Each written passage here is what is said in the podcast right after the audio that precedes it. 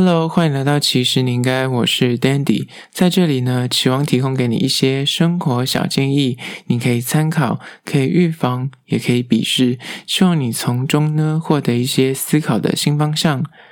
今天要来聊聊，其实你应该了解五个消费盲点。今天来聊聊所谓的消费盲点，到底什么是消费盲点呢？就是你有没有发现，有时候你就是明明就蛮节俭的，你自认就是蛮精打细算的人，你买任何的奢侈品或是这种手机啊、家电啊，你都会货比三家才下手，但是。每到月底的时候，还是会月光，存款永远都存不到钱，然后你的户头都是空空的。到底是哪些消费习惯导致你存不到钱，然后导致你每个月月光要吃土呢？今天就来分析五点，可能在下意识或者不知不觉中，你的消费习惯阻挠了你这个存钱的计划，让你永远都存不到钱。钱财呢，就每次进到你手里，你就从你的指缝就慢慢的流失掉。问题在哪呢？首先，第一点就是你总是省大钱花小钱，无论是那种同事的团购、卖场的加价购，全都要买。有很多自认很节俭或者很 king cam 的人，他们都很懂得所谓的量入为出，就是他们每个月可能也会记账哦，然后每个月他们薪水进来之后，他们还会分几等份这样子，但是。现在的人是一样，就是存不到钱，他们也没有在买什么精品或者奢侈品，而且他们就算要买家电或者买那种比较贵的东西，他们一定会货比三家去算什么银行哪一间红利点数比较多啊，回馈金比较多啊，或者去比价说哪一间卖场卖的比较便宜五十块啊，他就去那边买。但是人就栽在一些枝微末节的事情上面，他们对于那种同事的邀约，比方说今天要凑个什么布丁啊，或者是凑某个。农产品的单，他就觉得说，哦，那才五十块、一百块，很便宜，很划算。或者是那种屈臣氏啊、康是美那种所谓的加价购，他们对于那种就是人家告诉你说你这个买到赚到，他们就完全没有抵抗力，就是买，就他们觉得说一定要买上才省钱，或者是路过那种所谓花车，或者是那种特卖会。只要看到那种定价跟它的原价比起来差很多，他们就是你知道，人就是心就被揪着，就是说我天哪，我一定要买，太划算，太便宜了，买到赚到，一定要去就是下手这样。他们就是就会栽在这个所谓的行销手法的这个套路上面，目的其实他们就是这种行销手法目的不就是为了让你掏钱嘛？你感觉你很像买一件多一件，它其实可能那个就是集齐品啊，或者它就是卖不掉，所以它采用这种呃促销方法让你就是掏钱嘛，但是。是你可能以为自己在省钱，其实你正在花钱，就是第一点。很多人就是他可能不买一些很大型的产品，可是他看到一些小东西，就是可能团购啊，或者看到虾皮或者淘宝有那种很便宜的东西，他们就会乱买，然后凑单凑凑凑凑凑，后面其实那个金额也是很大的，但拿到家里去之后，就是你根本也不会用，或是它就是很占空间，因为你根本就是为了便宜而买，你根本没有实际的用途。真的很多自以为。节俭的女生后来都栽在这一个问题上面，就是默默的，就是买一堆有的没的，看到路边摊也买，看到特卖会也买，看到朋友团购也买，看到现在嗯虾皮网拍哦，或者是淘宝有什么推荐的商品超便宜下杀折扣，他也一定要参与一脚。那这种状况就是会让你的钱小钱累积到变大钱。你虽然不花大钱，但是你这些小钱就是零零总总的花费加起来也是非常可怕的，千万要注意。接下来第二点，关于说哪些消费行为会导致你存不到钱的消费盲点呢？就是天天就是手摇杯啊、咖啡不离手，但是呢，你就觉得这个这零钱啊，这是铜板价，你就完全无感，但是累积起来也是非常可怕的。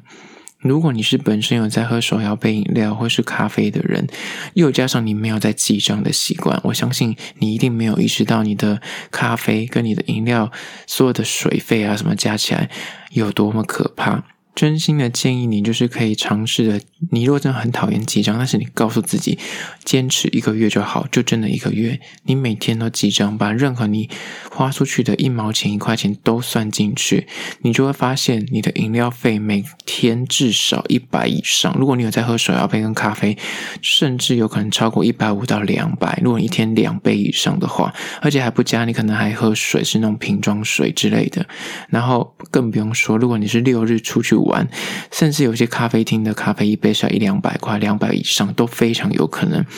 你这三十天算下，你的饮料费真的不夸张，五六千块都是很有可能的事情。更不用讲，我刚刚说的是可能还是便利商店的饮料或是手摇杯饮料。如果你天天都喝星巴克或是那种精品饮料的话，那个价格会更可怕。很多人可能在各方面呢、啊，也不买什么东西，平常也没有购物习惯，但是他们也觉得说，为什么我的薪水就是都存不到钱？就是你也没有其他的娱乐花费啊，或是你很喜欢购物之类的，你明明就是生活很平时，然后也都不喜欢逛街，但为什么存不到钱呢？很可能就是你抱持这种心态，但是你每天手摇杯跟咖啡不离手，你觉得这就是人生的小确幸啊？你人生就已经没有其他的花费，那我喝个饮料总可以吧？可以啊。可是如果你真的要省钱的话，真的建议，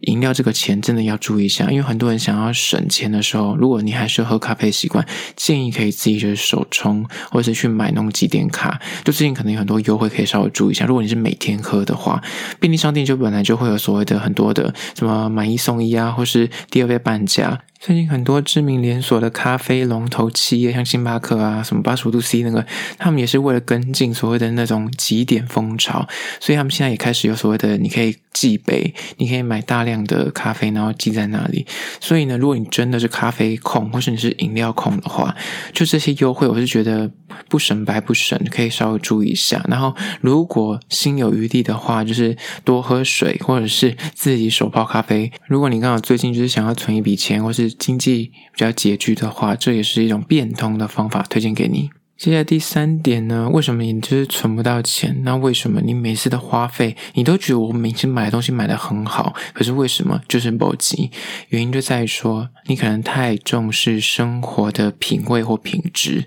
要吃得好、用得好、住得好，但是。但是你的财力不给力啊！你的财力并没有到那个水准上面。你明明自己的经济水平就是一般平民老百姓的级别，但是你把自己的日子过得跟富商或是所谓的贵妇一样，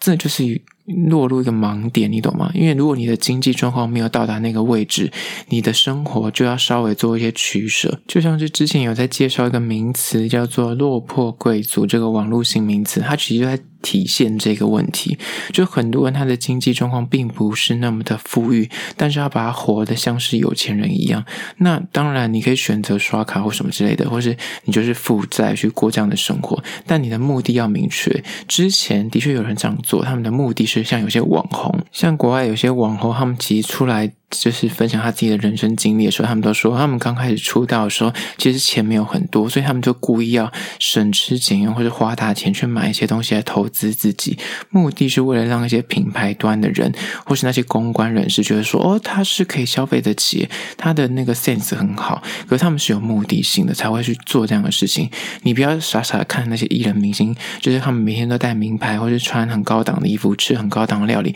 那个背后很多是。赞助的不是他们真的花钱买的，然后将有些网红或小明星，他们其实为了维持一定的声量，或者想要营造出他就是你知道他的生活过得很棒，然后他是很有品味的人，所以他可能要投资在这个事业上面。可是如果是一般老百姓，你还想要维持这样的状态，然后可是你的经济水平并没有那么高的话，那我觉得那就是本末倒置。你可以。坚持你想要过得不错，但是我觉得如果你要坚持穿名牌，要吃那种星级料理，家里的装潢一定要非常的漂亮，啊，一定要用那种很高级的家具设备。总之，你就是期待自己是一种高大上的外显形象就对了。但是你的财力如果跟不上你的想象力，那我觉得就是你最后也是会每个月吃土。跟你这个目的是什么？因为那些艺人或那些网红，他们的目的很明确，那是一种工作的手段。但倘若你只是一般的平民老百姓，你只是想要享受好的生活，我觉得有时候你可能要为了自己的经济状况稍微去做一点取舍，这样子长远来说，你才能够稍微存到一点积蓄，也在未来的路上面，未来的将来，你的生活才能够维持在一个不错的状态。如果你现在就把你的钱都花到精光，每个月吃土，那你当下可能觉得生活品质还不错，但是你要想远一点，未来可能就没有办法维持这样的状态，这也是个问题，所以千万要注意。接下来第四点，关于说为什么你每个月都努力的在存钱，但是就是存不到钱呢？原因就是因为你不量入为出，买东西先刷再说。然后默默就被你的卡债给压垮了。呃，会有这个状况的人呢，很多时候都是可能刚出社会，就是你的经济终于独立了，所以你可以选择买一些自己想要的东西。但是你可能刚出社会，你的薪资还没有办法负担一些太昂贵的事物，所以呢，你就用刷卡度日。但是刚开始刷，你会比较没有感觉，因为刷卡这件事情真的不会有那种掏钱付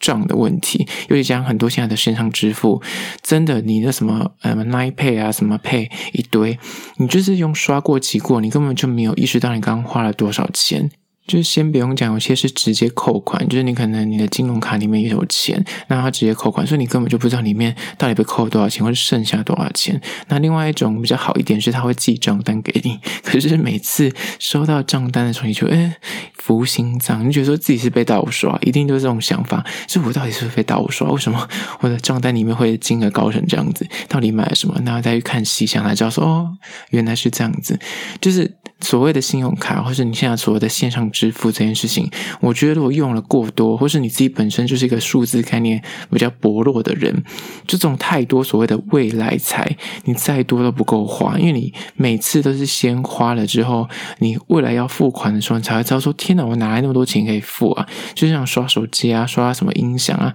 刷一些那种家电类，那个真的，一刷就有几万块。你可以当然可以选择所谓的分期去缴款，可是你知道你。花个一两个分期起来，也就是蛮惊惊人的数字。所以呢，建议大家一定要先掌握一个原则，就是量入为出。你即便要刷也可以，可是你要用什么支付也可以，可以设定一下，就是你去衡量一下你的呃收入，你每个月大概薪水多少，不要超过它的百分之几，或是呃，就即便你要缴所有的循环利率，你也要稍微算一下，说那你接下来可能就是。一个期限之内都不能够再就是乱刷卡，或是再去缴什么的那种分期付款的东西，不然真的那个金额太大，你真的会被压垮。最终，我听到很多人可能就是用卡养卡，就这张卡已经爆掉了，但是他根本付不出本金，他只能够付所谓的循环利息，但是他又有可能又有买东西的那个需求，他就得要去办另外一张卡，然后又去买那个现金卡，再缴